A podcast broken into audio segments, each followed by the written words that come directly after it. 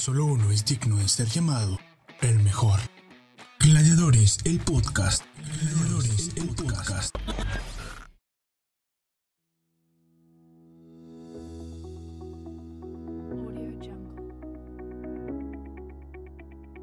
Gente, bienvenidos a Gladiadores, el podcast, mis queridísimos gladiadores empresariales. ¿Cómo están? Espero que estén bien, muy bien. Mi nombre es Alfredo y los estaré acompañando en Gladiadores, el podcast. Bueno gente, para concluir el tema del naming. Y bueno gente, para concluir el tema del naming, hablemos sobre Sara. Sí, Sara fue patentada en el registro de, su país. no tengo el nombre exacto.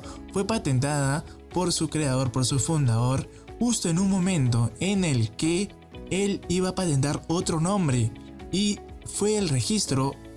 Y adivinen qué. No, no podía patentarlo porque ese nombre ya estaba siendo utilizado por otra empresa. Y entonces, ¿qué hizo? Se puso a jugar con las palabras, con la Z. Tenía que tener un nombre con Z en su empresa. Y entonces empezó a jugar con las palabras, así como en al azar. Y mira, el azar, Sara, llevan las mismas palabras. Y bueno, patentó Sara. Esto nos hace reflexionar a que quizás el naming no sea tan importante, pero sí es llamativo. Y algunos publicistas concuerdan que es una P más de las P's del marketing o una evolución de estas P's, ¿no? Que sería una P de producto. Bueno, el naming. El naming, naming y el branding. Ahora estamos, hemos concluido el naming y vamos a hablar del naming y el branding. El naming y el branding. Naming y branding son totalmente diferentes. Yo me llamo Alfredo, como ya se los había dicho, pero tengo un branding diferente. Soy una persona que tiene 21 años, que, le gusta el marketing, que tiene buenas gamificaciones, que le gusta la publicidad, que le gusta hacer radio, que le gusta hacer spots radiales, le gusta hacer podcast, le gusta comunicarse. Es una persona que tiene amigos, tiene amigas y siempre trata de superarse, ¿no? Y hay un conjunto de experiencias con un montón de personas que tienen un posicionamiento en su cabeza de lo que soy yo. Y pues, créanme, eso es marca y naming es mi nombre. Nombre no es lo mismo que marca. Naming no es marca ni es branding. Y, ok, entonces, Alfredo, ¿qué es branding? ¿Cómo puedo mejorar mi branding? Bien, te voy a dar un pequeño truco, un pequeño tip y espero que lo utilices muy muy bien. Cuando tú vas a un restaurante o una pollería y pides un plato de un pollo a la brasa o lo que estés pidiendo y pasa este por varios procesos para que te sea conseguido tu pedido. Uno, el mozo te ve, te entrega la carta muy amablemente o quizás muy despectivamente, muy mal una muy mala atención. Bueno, depende mucho siempre del mesero o de la mesera.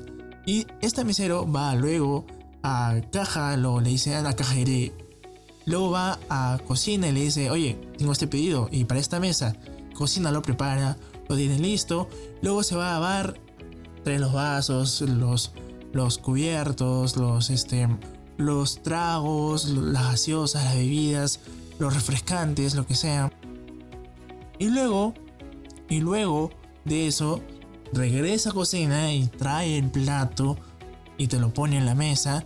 Pero luego después cuando tú termines de comerlo, tienes que pagar, ya sea en tarjeta o en efectivo. O cuando tú pagues mal o cuando vayas a pagar, pues quieres pagar lo más rápido posible, ¿no? Irte de ahí más, más rápido posible sin hacer tanta cola.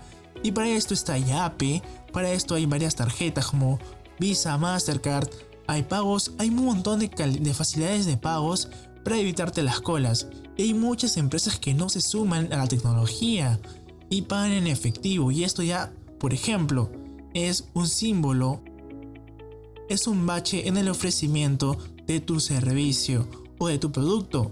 Recuerda, en varios puntos de contacto, a varios procesos en los cuales el cliente va a sentir que ha recibido un buen producto o un buen servicio. Entonces, Utiliza bien este consejo que te he dado porque es la base pilar de un buen branding. Hay más sobre presencia online, sobre estrategias de marketing, sobre estrategias de publicidad. Sí, lo hay.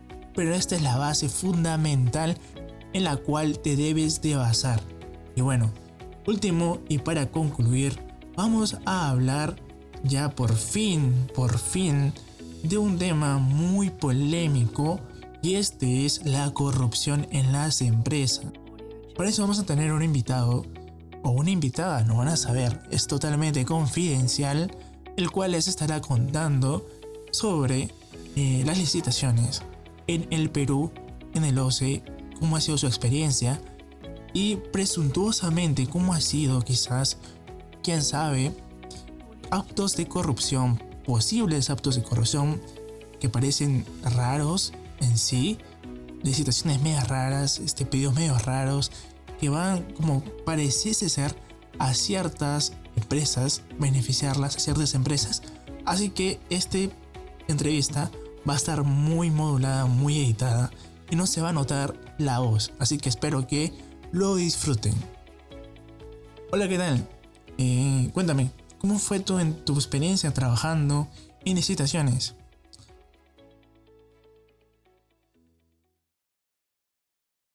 pues muy bien, este, ganamos un sueldo entre 1200 y 1400 y los concursos y bueno, todo eso, ¿no? Los concursos están muy pedidos, muy cotizados, el mercado actualmente está muy exigente y hay mucha competencia y cada vez piden un costo menor, menor, menor, menor, por lo cual este, hay que estar atentos a este, ofrecer los mejores productos, ofrecer los mejores, tener los mejores proveedores y siempre ofrecer el mejor precio, ¿no? Sobre todo si vas a contratar con el Estado.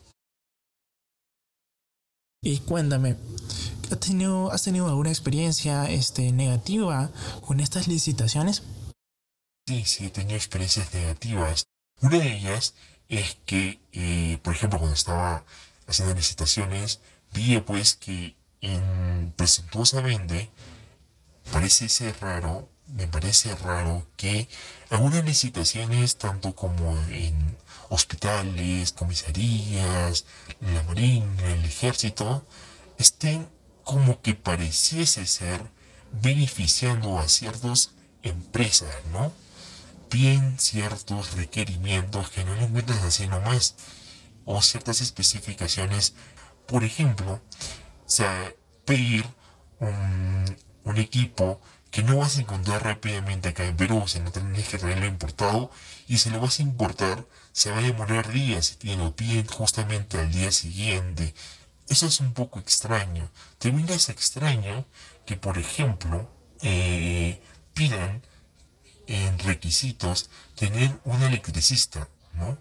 Un electricista como tal, o sea, un electricista como tal, un título de electricista como tal, solamente como electricista, este es como, este es como si pareciese que estuviesen eh, beneficiando a ciertas empresas que tienen empleados que han salido de la Marina, que sean titulados de la Marina, y no titulados de Senati o de alguna otra institución educativa. Que es lo mismo, pero solamente es diferencia de titulación. Un poco raro, un poco extraño. También es raro, lo que me ha sucedido a mí es que cuando empezamos en licitaciones cuando tenía que dejar unas cartas, unos documentos a la entidad a la cual estaba postulando, no, nos cerraban el pase, nos cerraban el pase, no nos dejaban entrar, nos decían que las órdenes venían de arriba y no podían hacer nada, no podían dejar pasar, porque si no le podían quitar su puesto de trabajo a los vigilantes, lo cual me parece muy raro y muy sospechoso.